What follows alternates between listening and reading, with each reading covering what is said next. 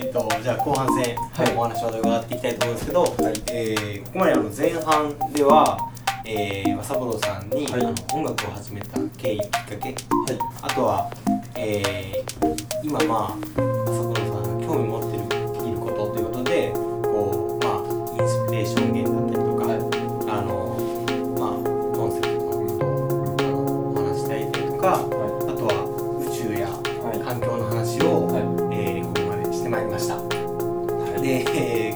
はよりこう、なんていうんですかね、えー、正子さんが手掛けられている、あの音楽について、えー、あれこれ、あの多分コンさんも言いながら、あの 掘っていこうと思いますので、はい、えー、引き続きよろしくお願いします。お願いします。という感じで、はいまあ、前半は結構あの正三郎さんが、えー、どんな今まで活動されてきたかみたいなところで伺ったんですけど、まあ、実際にそのアーティストさんとして、うん、まあ、音楽を作られてる。でやっぱアンビエントの分野、うん、まあ、あのエレクトロニックの分野って、はい、多分あんまいろんなこと馴染みない方も多いのかなと思う。ん。ですね。なので、まあ、実際その、どういうふうに作られるかみたいなところから伺いたいなと、はい、思ってます。作られるかっていうのは、えーと、作り方ってことですか？そうですね。作り方ですね、はい、例えばですね僕は今家にピアノがちっちゃいピアノがあるんですけど、はい、それを弾いたりするんですよ、まあ、そ全然うまくないんですけどあのポロポロって弾いてそれを録音して、はい、で、えーと、2階に上がり自分のスタジオに入り、えー、パソコンにそれを録音したの入れて、はい、で今度そのパソコンでえっ、ー、とまた、えー、加工っていうかこう編集していくわけですよ。じゃーんって弾いたやつをじゃじゃじゃじゃじゃみたいにしたりとか、はい、まあ、例えば、はい、そこでまたこうパソコン上で作りながらその、えー、自分が弾いた音を、うん、調理して、えー、新しい、えー、音楽を作っていくっていうのがまあ簡単に言うとそういう感じで。でさ、えー、と前半で言ってた、えー、町のシューレさんっていうおお店なんですけど、はい、えーと、が雑貨屋さん雑貨屋さん？ライフショップみたいな感じでね。そうですね。ライフスタイルショップ。そうですね、はい。えーと、カフェがありのいろんな、えー、そういうキッチン類のものが売ってたり、うん、洋服もあったりとか、えー、いうんで、えーと、と僕はそこにあるいろんなその雑貨で音を出してこういうコップとかでこうこういう音を出したり、はい、えーと、すいませんね人のちのコップを勝手に やってすいませんけど、はい、えーと、こういうチンキンカンカンとかそういう音を、うん、えー、サンプリングって言って録音して、はい、それをまた、えー、僕の場合はパソコン上で、えー、編集してそれがなんかこうリズムにこう、はい、なってったりなんかあるじゃないですか。子供がチンチンチンチンやってるみたいな、えーたえーでそのものでリズムを作ったりして、えーと、そのシューレさんの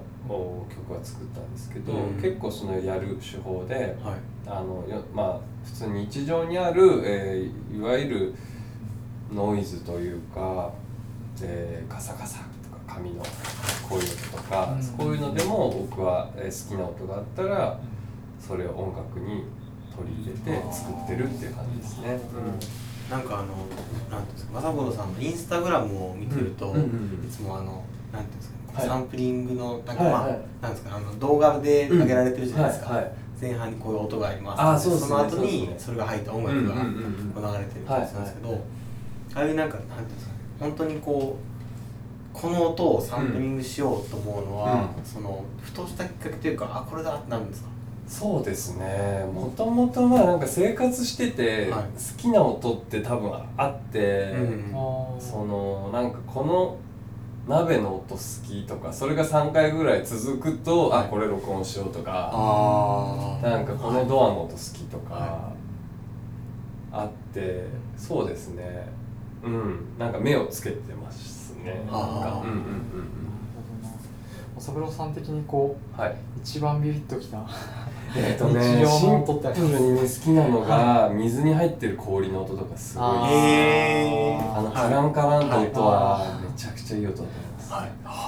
実際にそれを使ってなんか音楽をいややってますね。あやってますやってるんですか？ちょこちょこ入れたりします。ねへいいな音。夏を感じます。そうですね。う炭酸の音とかもあれ近くではい。マイクで拾うとすげえいい音したりするんですよ、じゃあそっか。実際にその日常の音を拾うときは、はい。直接こうマイクを持ってそうですね。拾ってうんみたいな、そうですね。うんそうなんですよそれあれですか？サンプリングした音は全部なんかどっかにこう収納というかこあ一応データはありますけどでもね結構僕その辺ラフスタイルなんで、はい。うんその場であの寿司屋スタイルですね。うあスタイルなんですか？こう、はい調理して出しはい。て終了す、あーで作品にしたら終わり。あもうじゃあそれは一旦もそうですね。もう多分ほぼ使わないです二ね。度同じことはしないですね、はい。その時はいなんかこう気になるのをはい。その日に見つけてはい。使うみたいなのがまあなんかちょっとうん。なんかちょっと。美学じゃないけどまあなんかちょっとありますね。なんかめっちゃかっこいいっすいや本当ですか？なんか。いやいいややいやいや。なんか二度僕もそこビビビッときました。本当ですか？やっぱあの同じものを作らないっていう。そうですね。同じ氷の音が好きだとしても今日の、はい今日やります。あ今日の氷で、はい。はい。今日の水とかなんかジュース入れたりして、はい。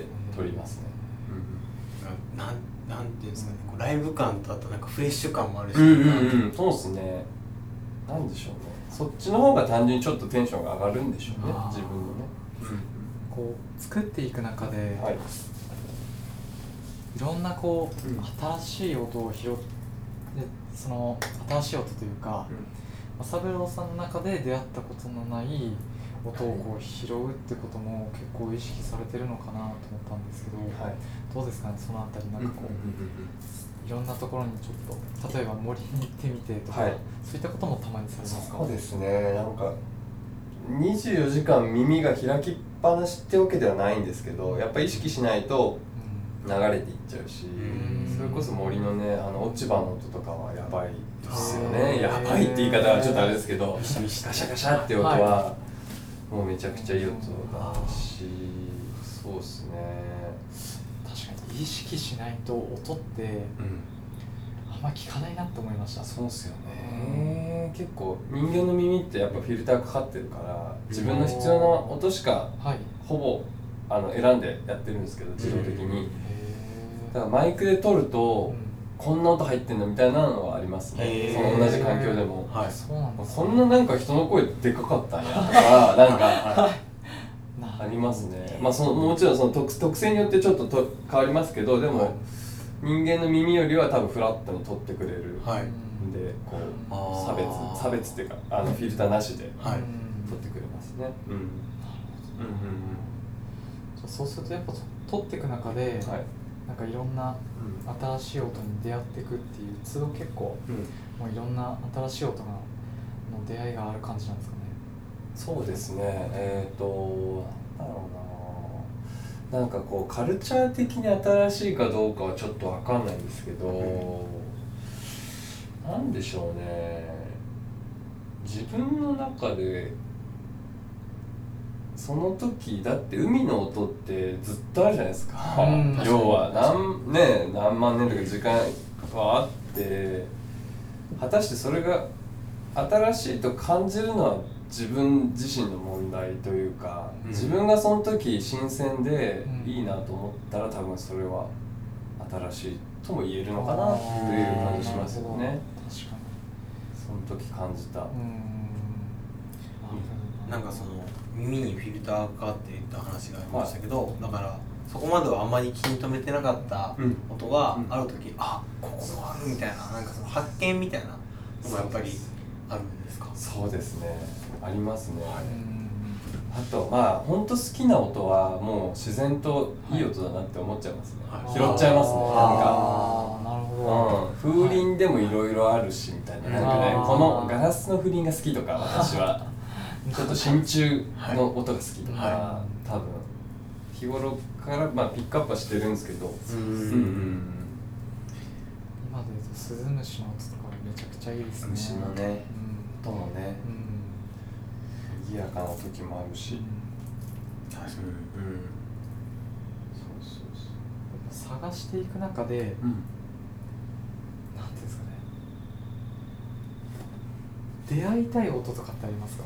出会いたい音、はい。あ逆に見つけに行くみたいな。なるほど。えっ、とね、はい。なんか今僕が作ってる音楽がなんでしょうね。こういわゆるあのメロディーと、えーハーモニーと、まあ、リズムっていうまあ単純にそういう要素が音楽の要素で大きな要素を占めるんですけどまあそういうまあもちろんそういう作り方もしますけど、なんかね理想的には本当こういう紙のこういうこういうカチャカチャでいいんです僕は。うんそういうのを多分作りたいんだなっていう、うんうんなんかそのもちろんリズムとかそういうハーモニーとかがありながらもなんか一歩引くとうん。なんかそんな感じの音を作りたい、あうん。なるほど、はい。ただ多分そこにメッセージはあまり僕はなくて、はいまあ、ただこうこれだけっていううん。カチャカチャ言って、はいい、いねみたいな、うん。そんぐらいが、うん。だからまあそういう意味で前半でもお話しされてたように、そのまあ、意味というよりそこのうん音楽自体にメッセージというよりかは、うん。単純になんか新しい音の探求みたいな感じなんですかね。そうですね。なんでしょうね。うんまあそうですね。そうですね。よく言えばそんな感じで、うんなんだろう。もっと普通ですよ。あ本当普通ですなんかべ大したことはやってないというか、まあ、自分の中でね普通じゃないですか。コーヒー入れるの普通じゃないですか？なんか。まあまあまあいやうんそうですね。どうなんですかね？まあお湯注いでるだけですから。そうですね。湯通してるだけだからなんかこう、はい。ねこう旗から見てくれたらなんかあ好きでやってんだなみたいな多うん。分言ってくださる方はいますが、はい。なんでしょうね。大僕の場合はそんななんか大それたことはしてないつもりなんですけどまあそうですね。まあでもまあ自分なりの冒険はしてると思います、うん。確かに、うん、そういううん。なんかわかんないけどうん。コンタクトずっと帰ってこない。ねボールを投げるみたいな こことはやりますけど。そうですね。なんかそれってその音を作るじゃないですか、はい。それは和三郎さんの音を作ってるのそれともある音をそこに自分いは自分はなんかこうどうどういうスタンスでいるのか。ななるほど。えっ、ともちろん発信は僕が手を動かして、えー、と音が鳴るんですが、はなんか多分だんだんやっぱ離れていくんですよねその作品として、はい。自分と別のはい。人格といったら言い過ぎなんですが作品としての子が生まれていくっていうか、うん。まあなんかこう今回出したシングル曲っていうやつ。はい。うん僕とはもうちょっと別物になっていきますね。はあ。うん面白いですね、うん。なんかなんか面白いですね。うん。なんかそうですか。音楽を作ったことがないんで僕は、うん。だからなんかその音楽を作ってる方の感覚っていうのがやっぱ分かんないんですけどただなんかやっぱその中で和三郎さんの中でもはい。その音楽の作るはい。感覚みたいなのに今伺ってなんかあそういう感じなんだと思ってまたなんか他のものづくりと違ったこう、うん。なんですかね面白さとか魅力というかそういうのがあるのかなと思いましたね。音楽はね音楽なんもないですからね物理的にね。なるほど。はいあのじゃあちょっとまたはい 今からはいカウントダウンが始まりました。はいでそうですね。で、あのなんだろはい。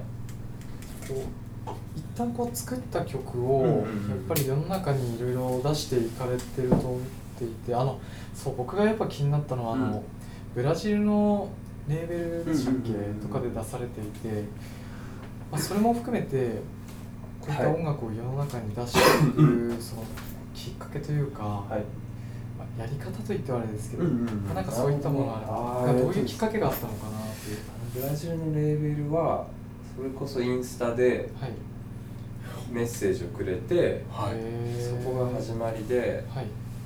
えっ、とで半年ぐらい多分なんかやり取りしててまあちょこちょこ。はい。で形になったっていうまあことなんですが。うんうんうん。なんかそうですね SNS もね今今そうですよね。はありますしね、僕も今回お声掛けさせてもらったのもうん。インスタっていうのを知ったんで。ね。結構なんか SNS 経由してっていうのもあるうんうんうんうんうんなんかそうそうそれ面白いのがそのブラジルの方たちもそうだしえっ、とニューヨークに今住んでる日本人のダンサーの女性の方なんですけど、うん。へそんななんかつながっててお互いフォローしてて、はい。でなんかちょっと踊る曲作ってみたいな感じでへ作ったりしてでこう距離はめちゃくちゃ遠いじゃないですか、うんだけどこうなんだろう感覚が合う重なるとこがあるとすごくこう近くなれるっていうか、うん、実際に会ったことないけど、はい。なんかお互いこうこうメッセージを何回かやってると大体人となりが分かるじゃないですか、うん。でこう、えー、と彼女が投稿してる内容とかもこう時々見てしたらこう人となりが分かってくるじゃないですか、はいじゃあなんだろうななんかすごいこれって面白いなと思って、あなんか作曲する上でも結構面白かったりしますか、作曲する上でももちろん面白いしえっ、となんだろうなんかね新しい家族の形だなと僕は思ってて。あのその近いから、はい。えー、ととか血がつながってるからっていう、うん。もちろん家族はありますが、うんなんか僕は何でしょうね。それよりももしかして大事なぐらいうん。こういう、えっ、とつながりが今すごく僕は面白いし、うん。大事だなってありがたいなと思ってますねこういう。うん。なんか SNS とかインスタでこううん接続する感じというか、うん。なんかうん。すごいこうなんていうんですかね。まあ自分のある種こう全部があって、うん。まあなんていうんですかね。自分のにまあ人となりがこう一部露出してるわけですね、うんうんうん。ででなんかそこでこう本当にいいその出てるとこでこう接続し合うみたいうんうんうんうんな感じはなんかある感じがして。そうですよね。今ならではっていう感じうんですね、うんうんかもしれないですね。なかなかね。なんかちょっとちょっとわかる感じがあわかりますあの去年頑張ってインスタやってたので、うんうんうん僕もなんかさっきのまあちょっとこの前に話しましたけどコーヒードリッパーがすごい好きなんですけど、うん。ドリッパーで長野の人とつながるみたいそうっすよね。その人はすごいもうドイツのドリッパーが好きですけど、うんうん。僕は日本のドリッパーが好きでみたいな、そのなんか、うんうんうん。お互いウホウホこういいねをし合うみたいなとかがあったりして、確かにそのなんていうんですかね共感ポイントとか、うんうんまあ、今まではその、ウェブが当たり前じゃなかった時代は、はいはい。本当に物理的に距離の近い範囲での世界だったと思うんですけど、まあ、ウェブ、まあ、特に SNS が広がって、うん。あのなんだろう。自分の種興味の対象というか自分が興味持ってるものと近しい人がいるんだなっていうそうですね。確かに発見とかがあると、まあなんか面白いなって思うかもしれないですね。きますよね。なんかか。そのはい。全然ちこう地球の裏側とかそうブラジルの裏側だし。そうですよね。でもなんかこうなんだろうなそんななんかこうがっつりコミュニケーションするわけじゃないけど、うん。なんかこうこう言い方あるかもしれないですけどこう愛のつながりがあるわけですよ、うん。やっぱりこう、うん。みんな。そうですよね。それ超大事だなと思っていやーすっごいわかりますわかりますよね。そうっすよね確かに世界とつながれるっていうことですそよね。うなんですよ。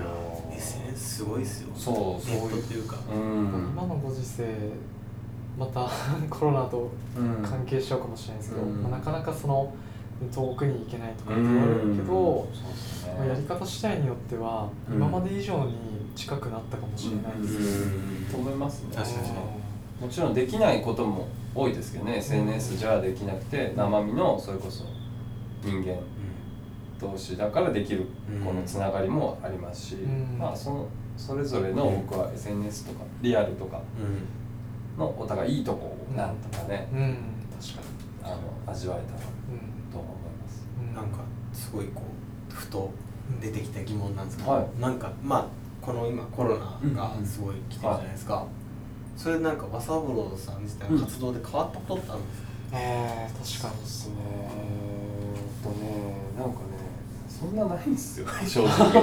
はい。あるって言いたいんですが、はい、なんかもともとこうライブでツアーを回るミュージシャンでもなかったんで、うん、あそっか。多分そういう方はちょっとこう、はい、あのやりづらい面が出てきてるっていうのがあって、はい、僕はどちらかというと作曲をししてたいっていう感じのあれだったんで、うん、家にいればできちゃうじゃないですか、そうなんですよ、はい、なんでそこまで変わらないですが、はい、でも皆さんと同様にやはり何かこう、えー、ふつふつとしたものはもちろん感じてますし、うん、何かこうどうしたもんかねっていうのは感じてます。うん、そうですね。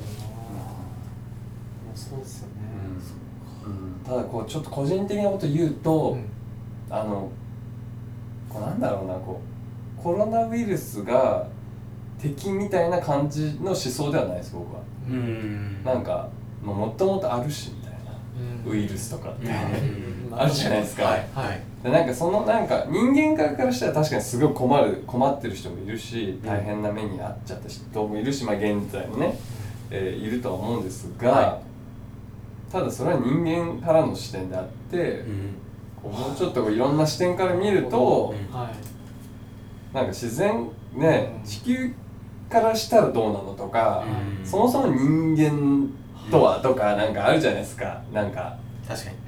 なんか視点をちょっと変えると、はい、なんだろうな白黒じゃないじゃないですかみたいな、うん、なんかコロナは黒で僕らは白でみたいな、はちょっとあのー、あまり僕はそうは思わない、うん、そうなんです深いっすね。いやいやいやいやなんか、いやでもそうそうっすよね、まあなんか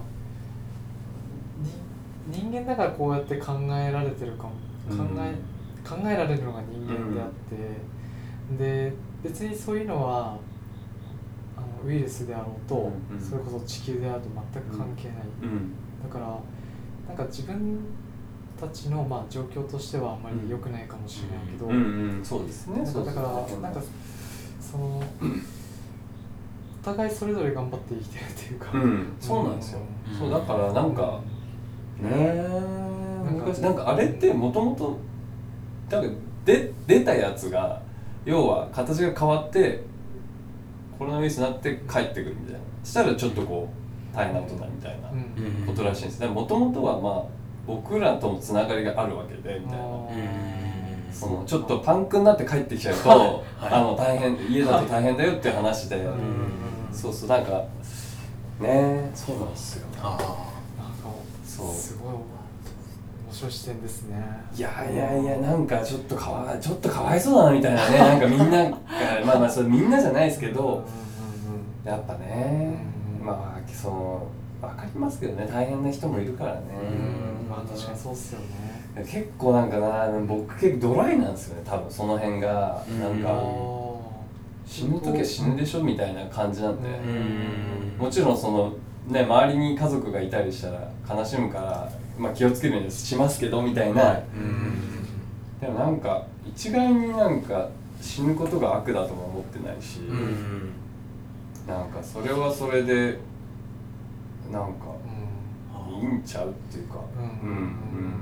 なんか僕もすごい脱線して話になって申し訳ないんですけど、なんか最近聞いたラジオで面白かったのは、うん、なんか死ぬことに対して結構ネガティブなイメージが強い、はい、で例えばしあの年老いてきたら、まあ、介護ホーム、まあ、老人ホーム入って、うん、で葬儀に、まあ、亡くなったら葬儀でみんな悲しんで、みたいな、すごい悲しいイメージが強いんですけど、なんか生きてるんだったらなんかあんまりそういう悲しい面ばっか見てても、はい。はい、なんか、人間終わる時に、辛くねみたいな話をしてて、ね、そこをもうちょっと視点変えてどうやったらその自分たちが年老いて死んでいく時の、まあ、ハッピーに死ぬっていうことはないんですけど、そういう視点を持てるかなみたいなテーマが結構面白くて、うん、だからなんかそういったわさぶらさんの視点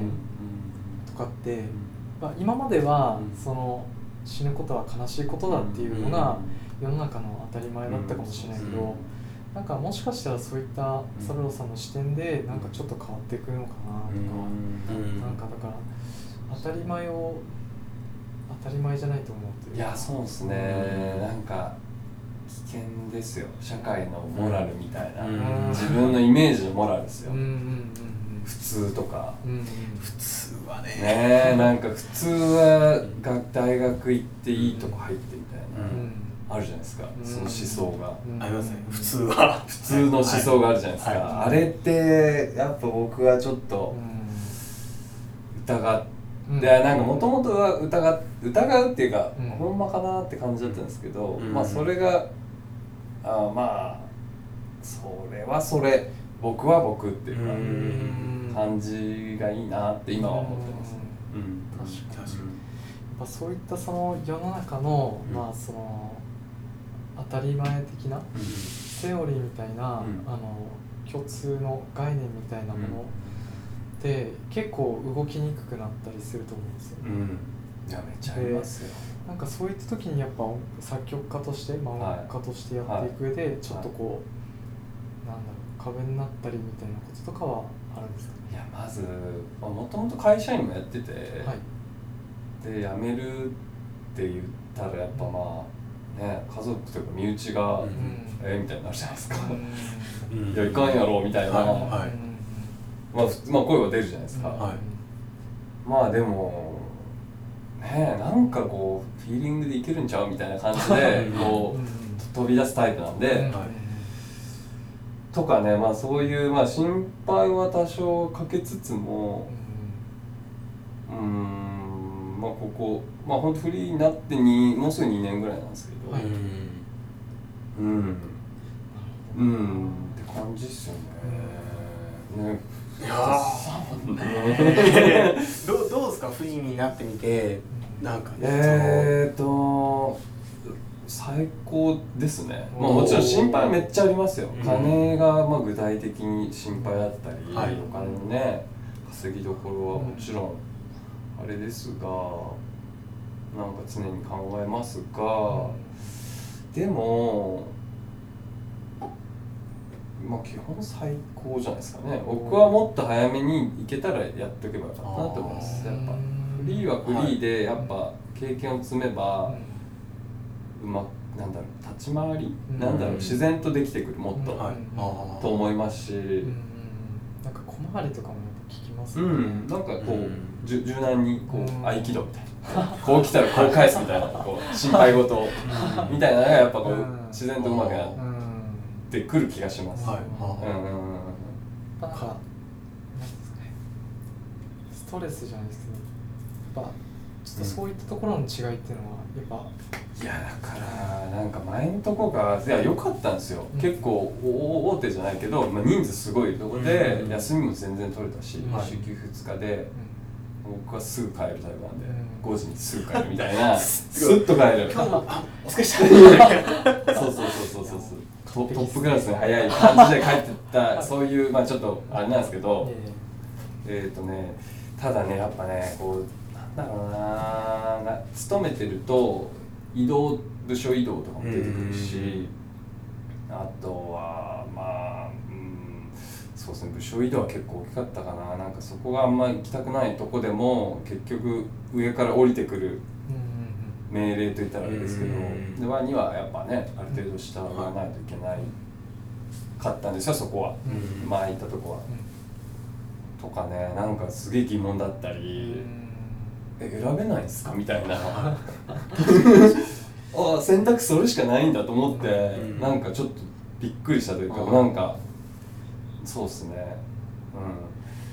うん。何年間ぐらい会社にいたえっ、とその1個前のとこはね、はい。7年67年ぐらいは。あ結構いたんそうですね。うんそうですね。すごい。まああのいいいいとこだったんですけどね。ううんんうん。やっぱ仕事をしながら、うん。その作曲するって、うんうんまあはい。よほどのこうエネルギーがないとできないかなって個人的にすごい思っててやっぱそのうん。お仕事しながらはい。つく作曲うん。される期間は大体どういう感じのサイクルで？えーとなんかもう普通に仕事が8時5時とかではい、うん。で帰ってきてなんかなんやかんややってまあ寝るまでの23時間ぐらいは大体あるじゃないですか。その時になんか作ったりをしてました。うんそれでも月にどれくらいのペースで？いやどんぐらいなんだろうな。なんかこうまあもちろん依頼があった時はそれに応じてやるし、うん。何もない時とかは、まあ、自分の好きに作ってたんで、うんまあ、ペースはちょっと分かんないですけど。ううん。んあじゃあもうその時からもうすでに結構依頼をうん受けながらまた、いやそんなないっすよ。いやいやいや。可愛いもんでございます。いや本当に本当に。全然全然そのうん。なんかやっぱ会社員やってるとぶっちゃけこう収入は安定してるじゃないですか、うん。なんでそこまでガツガツしてないんですよ要は。はい。別に金稼がなくたって生きていけるわけで、うんまあだからまあいい意味で好きなの作れるし、うんまあ、今でもそうなんですけどね。それ作ってるだけなんですけど。なんですけど、はいですか？すいませんなんかグリいやいや。ーンすいませんみたいな感じですけど。そうなんですよでもなんかその会社員の時はじゃあ1日2時間とかはい。制作時間があって、すごいっすね、はい今フリーになった。ら逆に、はいまあもちろんお仕事もあると思うんですけど、はい。制作やってるのは自分でコントロールできるじゃないですか。そうですね。なんかそのなんていうんですかね。まあ音楽に対して向き合い方とか、うん。何かこう、うん。そのなんていうんですかね、まあ、会社員時代と今でうん。自分的な変化とかあったと思いますか、ありますね。音楽への向き合い方は音楽がより一層好きになりましたね。おおまずは。そうなんですね、はそっかどういったところにこなんでしょうね。もうすごい可愛い彼女みたいな感じですよね。わかんないけどこう。いい感じですよ。うなるほど、はい。なんかそんなもんでございますよ。そんなもんで言ったら失礼ですけど。あのそうですでもねよほど好きじゃないってやっぱそうっすよね。そうですねななんんかこう、うんふつふつと湧いてきちゃうんですよねなんかこうああのなんかこう理理屈とかどこがどうとかじゃなく、ーうん。なんかねこうん。う感覚的なもんですよ。わかりますめっちゃいいっすね。めちゃくちゃいいっすね。あのまあ僕はコーヒーが好きですけうんどそうっすよね。いいっすね好きな感じなんかこう言えないっすよね。なんか湧いてきちゃうっていうか。感謝とかなんかそういうああなんかありがとうみたいな感じで 大好き。そうそうそうそうそうそう。藤田さんはどういうところにこう、うん大好きになりますやっぱドリッパーですか？いやいやいやいやもういろんな時にいろんな発見っていろんないいことがあるんですよね。やっぱうん一緒に一緒にいるから 一緒にいるから一緒にいるからすごいやっぱりもうこんないい、はい。なんですか体験をさせてくれるのみたいな。とかなるほどね。コーヒー1個で。そう知らない側面をいきなり見せてくれたりとかしてドキドキしちゃいます彼女や。完全に今彼女の話になってるねあの想像しました。そうですよねほどだからいやまた話ちょっとそれかもしれないですけど、好きって何なんですかねでもなんかっていうのは難しいなと思ってあの人に説明するときにうん。なんで好きなのとかって言われても、いや好きは好きなんだから、うん。ちょっとそれ以上言えないんだよなみたいな時に、これが好きとかってまあもちろんん。理由をつけて言うと、うん。まあ深みは出るんですけど、うんでもななんやかんや言って好きなんだよね、うん。みたいなその感覚って何なんだろうなって。なんでしょうね。えーなんだろうな。結構不思議だなって思ってるんですよ。感覚的には多分解明されてると思うんですけどそうなんか多分脳みそで出るんでしょうね。うん。脳みそといやだ脳だけじゃないんだろうなとは思いますけど。でなんかその平和になるなと思ったのは、うんうんみんななんか好き。う、うん。ああいいね。はいってお互いになんか、はいはいはいはい言い合ってる世界が一番平和だと思うなって最近すごい思ってなんかそう最近思ったのがて はい。ファッションってあるじゃないですか。ファッションって、えー、と一見表面的じゃないですか。に取られがちじゃないですか、うん。はい。たかがファッションとか言われるじゃなはいいですか、はいでも僕はめっちゃファッション好きな人って平和だと思うんですよ。というと、はい、だから戦争やんなくないですか？めっちゃファッション好きな人って多分。どうですか？めっちゃファッショナブルな人ってはい。戦争やろうぜってなりませんよね多分。うん確かに。そのめっちゃファッション好きっていうレベルがうん。僕の中では例えば、これわかるかな？昔「チューン」っていう雑誌があったんですけわかります。どあご存知ですか？わかりますああれやばくて、うん結構憧れてたんですよね、はいはいはい。あの人たちってなんだろう。かっこたし自分を持ってて、ね。だけどなんかまああんまりそのうん。ギスギスしないってうんうんうんいうか、なんか確かに平和だったかな。なんかこう、戦争やろうぜっていう上の人がなんかの想像したんですよ。ああしたらそんなファッショナブルじゃないんだろうなって思ったんですよ。あパリコレ見てないだろうなと思ったんですよ。なんかチェックしてないよねみたいな。うん。防具とか多分チェックしてないよね。とかうん。うんうんそういうとこなんかって勝手に思ったんです。すいません。あなんか今思い出したあなんか僕もちょっと ちょっとわかります。すいません。多分なんかすっごいあの要は名誉とかうん。お金とか、うん。まあ、もちろん大事ですけど、うんじゃなくて何かものすごく愛してる、うん。そのまあ、音楽であったり、うん。まあ、コーヒーだったり、ん。そういった文化があるっていうだけで、うん。多分めちゃくちゃ幸せにうん。なんだろう生きていけるのかなって思いますね。うんだからなんかそのギスギスしちゃうのは、うん。うんなんか僕もちょっとたまにそういうふうに思うことがあって、うん。本当になんか好きなものというか、うん。あるのかなってそういう話とかするのかなうん。とかって思うことはあー。ね。えなんか想像しかできないですけどね。多分なんかイマジネーションができると思うんですよね、うん。その好きとか嫌いとか、うん。嫌だとか、うっんていう感情に敏感になるっていうところは多分大事ですよね。いや好きを大切にしたいですねなんか。うん。いやまさにねねそう聞くと僕好きってなんだっコンさんの好きとは？けななんだろうなんかいやいっぱいありいますよ。ろいろなんか噛んでるんですよね。これを深くっていうのは申し訳ないぐらいないんですけど。いやいやいや多分うん。ないいなんかねいいんですよ。深さとかもういらないかもしれないです。もしかしてなんか。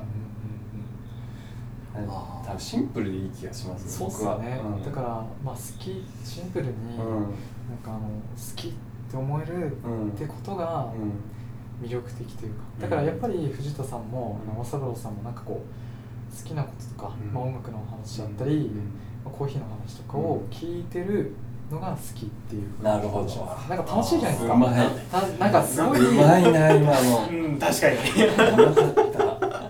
生き生きとしてるじゃないですか。なんかいろいろこう楽しそうに話したりしてると、なんかそういう人と一緒にいたいみたいな、うん。だからあのちょっとラジオ面々とかも見てて、あ なんかその、うん。なんだろうなんかあるなそんな番組。というの噂のあの番はい、組あの噂の超あの皆さんにぜひお勧めしたいんですけどもあのちょっともしかすると今後のなんか目標とかにも、まあ、もちろん作曲活動をしつつ、うんうんうん。なんか、はい。い、ろいろ広げていくはい。中で、多分ラジオ面々という、はい。まあ、和三郎さんと、はい。えー写真家の井上さんと、はい。あとは画家の山口一郎さんがは3人ではい。されている YouTube のラジオ番組があって、僕は結構あのファンで仕事終わった後とかにちょっと見るとなんか一緒に飲んでる気分になるっていう。これこういう言い方してたんですけど。いやいやいいそういうなんかすごい面白い。まんまと先にはまってますね。あの配置結構好きなんですよね。あ本当です配置。両側にあの井上さんでとそう正郎さんがいて真ん中に山口さんがこう、はいちょこんといるみたいな。あの人ちっちゃくアピールするんですよ。なんか椅子もねちっちゃいの選んだりするんですよ。そう交換してっつってもねいやこここれでそっち似合わないからとか言われてええいやー演じてるんですけどすいませんあるんだそういうのそうそうそうそうそうでなんかそれがすごい面白くてまあ作曲、んあのうん作曲家としてもですし、まあ、YouTube とかされつつあって、はいなんかその新しいラジオの話とかもぜひなんかお伺いできたらななんてちょっと思ってますね。ラジオラジオ面々というね番組。そうですね。きっかけとかは、きっかけはもともとねまあ飲み友達でうん。でまあいつも忘年会みたいなのやってたんですよ。で、えーとまあ、そこで本当にこう長いこと喋りまくってしょうもないことをでその周りにいる人たちがなんかもうそれで「お前らラジオやれ」と いうのを何年も言われてたんですよずっと。あただ僕ら面倒くさがりで そんなんねみたいはない。感じだったんですけどなんかきっかけであのもうそろそろやりますかってなってへあのやりだしたんですけど。結構周りに言われつつ。そうっすね実現したっていそうっす感じね構想が長いですねそうなんですよ。ずっとこう見て見ぬふりをずっとしてきて。構想何年ぐらいですか？はいや多分い。34年は多分何回か言われて、はい。結構あれですね。いろいろ構想。ん。構想じゃないです。構想じゃないです。でもすごい豪華なメンバーですよね。いやいやいや。本当に。何をおっしゃいますか。あの面白いですよね、うんみんなちゃんとそれぞれのやっぱこうなんやってきたこともあるし今輝いてる感じもあるしなんかね全然。いやはたからいやいややばいメンツが集まってやってるって僕はもうすごくいやいやいやいや。あもうなんかもう恐れ多い。いや何をしゃ本当にね。なんかねな悩みもあってやっぱり。こう、はい。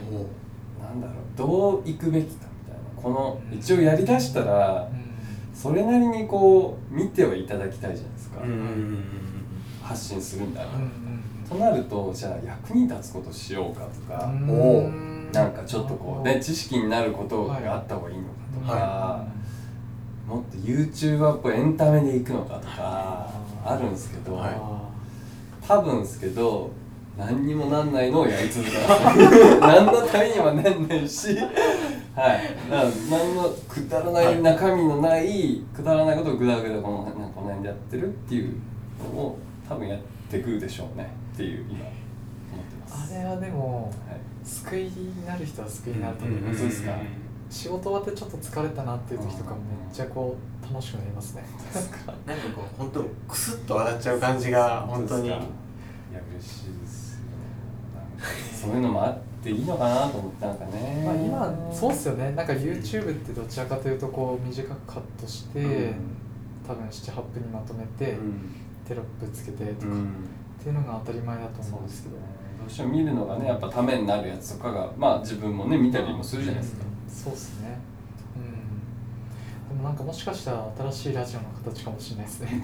えーどうでしょう なんねか意外とああいうラジオってないなと思ったような気がします。まあ僕もその YouTube あんまり見てもそのゲーム実況とか、まあそういったもんなんで、そうするとなんか初めて見るタイプかな本当です。かでもその割には画質結構いいですよね。画質とまあ音ねなんかめちゃくちゃよく拾ってて。なんかねそれなりにやってる人がねやってるとね そうね。カメラマンとこう音楽家がやっててなんかちょっとだけこういやでもねすごいラフにやってますけど ほぼノー編集だし。はい。いやすごいラフですよ。いや本当にね。あれはじゃあ作る時は、うん。大体あの企画とかはどなたがめっちゃですあじゃあ時々思いついたらなんか、は井上さんがメールで、はい。今回だと僕キックボクシングを知りたいです。それがビュってくるんですか？来ます。で僕が「怖」って言う。山口さんはスルーでしたね。もはやね遅刻しないで来ますみたいな感じで。そうそうそうとかそういう感じで。まあでもこうなんか思いついて僕も、えー、と今回やったのが、えー、と山口さんに絵を教えてもらうっていうのをやりたくて、へー。やりました。3人で紙を持ってきて、はい。山口さんにこうアドバイス。何もなかったんですけどね、なアドバイス。何もなかった何もなか？っためっちゃ聞いても何もいやないねっつって。愛ねあーでもあのそういうまあなんか企画を思いついてるやるし、はい。何もみんなもポワーンとしてたらじゃあフリートークでっつって。適当にくっちゃべってるっていういいないいですね。いやーそれが果たして世に投げて そうなんでしょうね。分かんないですよね。でもなんか徐々にあれですか、うん。なんかリーチは増えてったり。まあやってる分ねちょっとずつん。はですけど、まあ全然まあ少しずつこうなんかうん。見てくれる人が、そうですね、とまああとなんか自分たちがまず楽しくないとあれかなとは思ってますけどね。確かになんそうですね。かうんうん無理やりやってもね、まあそれは。とは思いますね。うん。まあそれこそやっぱやってる人の表情とか口調が出ますからね、うん。だからちゃちゃ入れまくってやろうかなと思って。このさんちゃちゃ入れたら本当にぶん殴られそうになりましたね。このキックボクシングの時ね。あ本当ですか？そういうなんタッかこう。クルで倒してやろうかと思ったんですけどねリネさん体幹強そうですか。らそうですね。なんかちょっと。跳ね返されちゃううん本気で教えたかったみたいでね。僕と山口さんのテンションが違くてね。ちょっあとあれでしたけどね。それもいつかはあのそうですね。多分キックボクシングが来週ぐらいに10月の頭ぐらいか。あーいいっすね。あげる予定なんでそちらぐらいには聞いた後。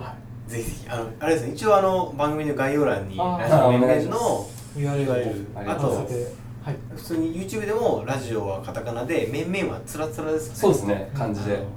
面々でそうですね。見えたらはい。すぐヒットすると思うので。たくさんめちゃくちゃコース頻度高いと思うんですけどたくさん上がってるのでぜひそうですね。聞いてもらいたいですね。そちらもはい。ぜひ。ぜひありがとうございます。なんか宣伝していただいて。いろんな人にちょっと知っていただければ、っていう感じで、まあ、ちょっとこういろいろお話はさせていただいたんですけども、はい。あとまあこうなんでしょうね。やっていく中でこうそうですね。こっちのこの辺りかな、うん、あのなんかいろいろこう活動されてきていると思うんですけど、うんうん。まあ、今後なんか目標にしているところとかがあればうん。ぜひお伺いしたいなと思ってます。目標ですね、はい、まあなんかこう、はい。新曲リリースしたりとなるほど。か、なるほど、あとラジオ面々をこはい、うワールドワイドにするとか。なるほど。はい、はい。そういったものでも。3年目3年目？そうですね。次もうちょいであれですね、えーとですね。個人としてはなんでしょうねいや個人としてはまあラジオ面々としてはこんな感じですね。緩めで 緩めで緩めつつもなんかこう時々こう狙いつつも。って感じで。うん。でなんでしょうね、まあ、全体的に言えるのがもっと面白いことに敏感になっていきたいですね。うん。あー。後やっぱ。はうんうんうん。い、そ例えばこはい。どういった例えばなんでしょうね。面白がれるようになっていきたいですね。いろいろ。もっともっと。ううんんなんかだんだんななってきてるんですが、うん。もっとできるなっていう気はしますね。もう何生活一個ずつ、うんそうっすね。はい。なんか面白くてノリノリな人生していきたいです僕は、うん。いいと思います。はい。なんかあのそれこそ先ほど陶芸はい。とか興味持たれてるっていうのと、陶芸もやりたいですね陶芸ね。その陶芸をこうやろうかなと思ったきっかけみたいな。陶芸なんか土いじってシンプルじゃないですかまず。うん黒回すとか。うなんだろうな。そうっすね。土とか木とか好きなんで。んうん肌触り的にも、うん。作曲する時もそういったものを、まあ、使いますね。木がや一番使いますけど。へえ土もね。うんいいですし陶芸普通にまあこう形的にも好きですし。うんうんうん。なんでしょうね。面白いじゃないですか。ねうん。陶芸ね。今日あれですよね。こう裏庭ラジオの第1回のゲストは、うん。丸亀の沖のうん。うん島で陶芸をしてる、ちょうどあのうちに最近器を買ってきてほあのちょっと赤色赤っぽい平皿なんですけど、うはあの本当にその、まあ、場所の土でうん。器ができるみたいで、いなるほどね。で、まあ、彼らは今後はその場所の、うん。まあ、土でまた窯を作って焼きたいってで多分それを体験できるコンテンツとか、うん。あの宿泊施設も作る予定らしいので、はいなんかそのせっかくだったらいつかそのみんなで行きそうね。本島のすぐ近くにあるんですか？まあ、ちょっと便が違うんですけど。でもあのそういうアクセスもいけると思うのでぜひ行ってもらいたいです。いやーいいっすね。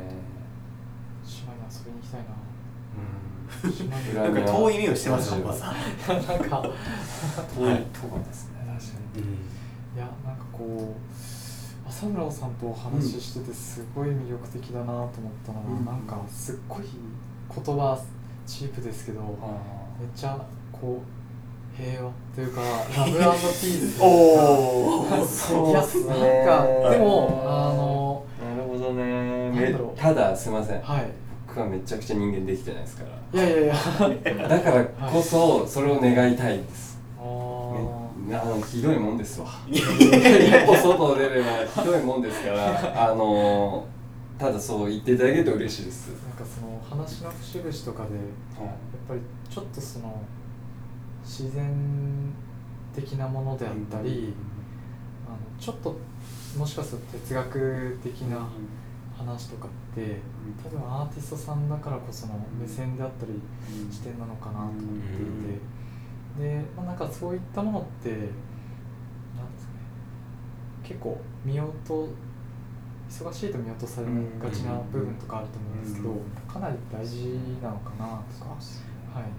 なのでこう正郎さんの曲聴きながらうん。ラジオ面々見るとはい。世界は平和になるんだなっていう。そうですね。グニャってなりますね。世界がグニャってなって ちゃう。はい。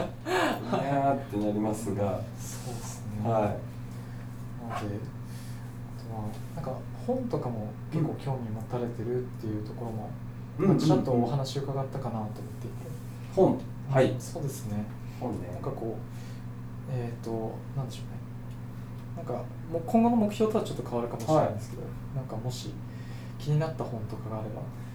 なるほど。気になった本ね。そうですね。気になった本本はねえっ、と僕が見るのは、うん。そのアート本を見たりもするんです。アーティストさんのうん。そういう画集とか。あも買うし普通にえっ、とえー文字が。ー書いてある本も見ます本ですねはいそれが本ですよねいわゆるね本当は本とは本とはそうなんですよねただ小説が僕ね残念ながら読めなくてへえ入ってこないんですよそうなんですよなんで小説は何度かトライしたんですがちょっと今のとこは諦めていてそう本ねアート系がやっぱ多いですからね。そのアーティストさんが書いてる文章だったりうんとかうんが面白いか。それこそマルタスにあったえっ、とアーティストの日常みたいな本が面白かったですね。あのー、こんぐらいのサイズのやつですよね。サイズのやつですね。アップしてますけど。これぐらいですああのなんかはい。朝起きて何するとか、はい。そういう有名なはい。ピカソとか何したとか書いてあるんですよ、はい。面白いんですよ、へ結構普通やなとかそういう人もいるし 普通っていうかなんか、はい。コーヒー飲んでみたいなルーティンが決まってるとか、すごいぶっ飛んでる人もいるしみたいな、へなんかそれ面白かったですね。ああなるほど。ピカソのモーニングルーティーンとか見たいですね。ちょっと見たいじゃない ちょっとですか見たいですね。何やるんだろう。ねえ。うん。はい。本ね大好きです。あとはもしよければあの今後うん作られるはい。こうどんな音楽を作っていきたいかみたいなところもうん。ちょっとお伺いしたいなとはい。思っーとですねできたら今今年中にアルバムを出したいんですが、はい。はい。曲は結構溜まってきてて一あ応構成もなんとなくできててう今仕上げの段階をやってるって感じなんですがううん、そうですね。まあえっ、となんか数をいっぱい出したいんですよ僕は作品の数を、で見たいんですよね自分で。ん並べて。っていうしょうもないんですが、はい。なんかこうなんでしょうこうフィギュアを集めるみたいな感じで作れていったら僕はいいよくて、はい。なるほど。このうんうん。1900年代のソフビ最高みたいな、はい。なんかそういういっぱいでやっぱ作ると、コレクションしたくなるようなのを願わくは作りたい音楽中身うんぬんじゃないみたいなね。いやいやでもそう物としてあるわけそうですねそううですね。ものとしてのは、あそうですね、はい。まあ中身はね、うん。あの延長で頑張ります、すっごいちょっとはい。はい。飛んだ質問なんですけど、うん。あのさっきなんかあの制作あ前半ですよ。前半で、はい。前半で後半か。その制作の話した時に、はい。その同じ音を使わないって話だったじゃないですか、はいはいはいはい。そのその時のあったものを取り直して、うん。取って作るみたいな話があるんですけど、その自分が、うんその作ったものというか、うん。過去に作ったものっていうのは、はい。どういうふうに映るんですか？そのなんていいうだその時の彼女みたいな感じですけど。ね。だから嬉しい恥ずかしいって感じですよね。だからそこがえー課題で本当はもっと,、えー、と他人が作ったみたいな感じで楽しめるぐらいのを作りたいです、あ一個。ああそちゃんともう思い置けるという距離を。そうですね、はい。それ自分が聞いてもああいいねみたいなのをうん作りたいのが一つ目標としてありますね、でまだその聞くとその時の自分が見えるとですやっぱりねちょっとね。あるんですか？いや全然ありますよ。あんまりこううん。はい。なんかすいませんって感じです。本当にはいは すいません。あのちなみにじゃああのまた話が戻って、い、うん、アルバムもしリリースしたらこうはい。どこで売るとかなんか決まってるんですか？と、まあ、まずは配信が一応今の流れだとメインで、その Spotify とか Apple Music とかで聴けるとかダウンロードできるっていうのが基本でそれプラス、まあ、形をどうしようかなって今悩んでて、はい。まあ、CD も好きだしカセットとかレコードもどうにしようかなって感じでもし作るなら何か作るかもしれないですね。うん。なるほど、うんうんうん。もしなんかよきゃうちでもあの何枚かああ本当さもうぜひあの取り扱い直売いやーよろしくお願いします。アルバムを買うときは藤田商店に。あのその時はお願いします。よろしくお願いします。いいっすね。じゃあちょっとどうしましょう。お時間もうん。少しずつはい入ってきたので、はい。えー、と今回の、えー渡辺和三郎さんの会は、はい。えー、と一旦こちらまで、えーこちらで終了させていただきたいと思いますが、えー今後ですねあの新曲とあとライブ活動されると思うので、はいぜひ何か宣伝があればはい。あのお願いいたします。はい、えーとですね、今回、えー、と9月の、えー終わり頃出たシングルが「ハームーンドリームっていう、えー、とちょっとかなりメローな、うんなんだろう、えー、とヒップホップっていうほどでもないですけど、まあなんかローファイヒップホップみたいな感じの,、うんあの結構メロディーがゆったりしてるような感じの、えーシングルが出ました。うんで、バイバイと聴いてくださいって。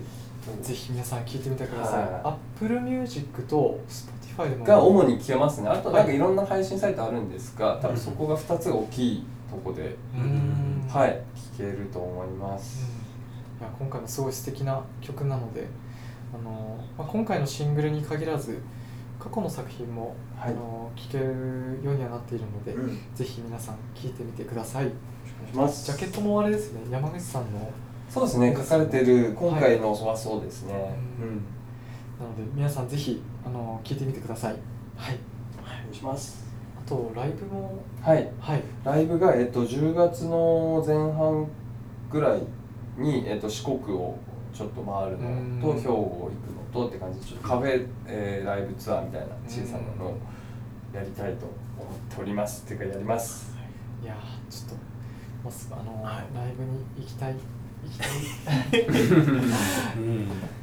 タイミングがあったらお願いします、あとあのコンさんの編集が間に合うようにそうですね。すね。頑張ります。はい。というわけでえっ、とぜひライブあの新曲リリースとうん。あとはライブもございますのでもしよかったらぜひあの曲を聴いてみてください。はい。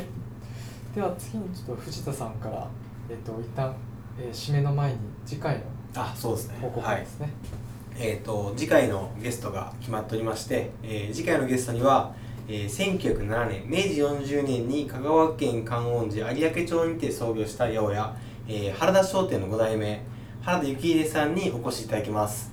こう次回も結構いろいろと、うん。あのーいろんな話を八百屋のことや東京から U ターンされてきたんですけどもともとモデルをやられた方であのそういう話も少し聞けるんじゃないかなと思っております。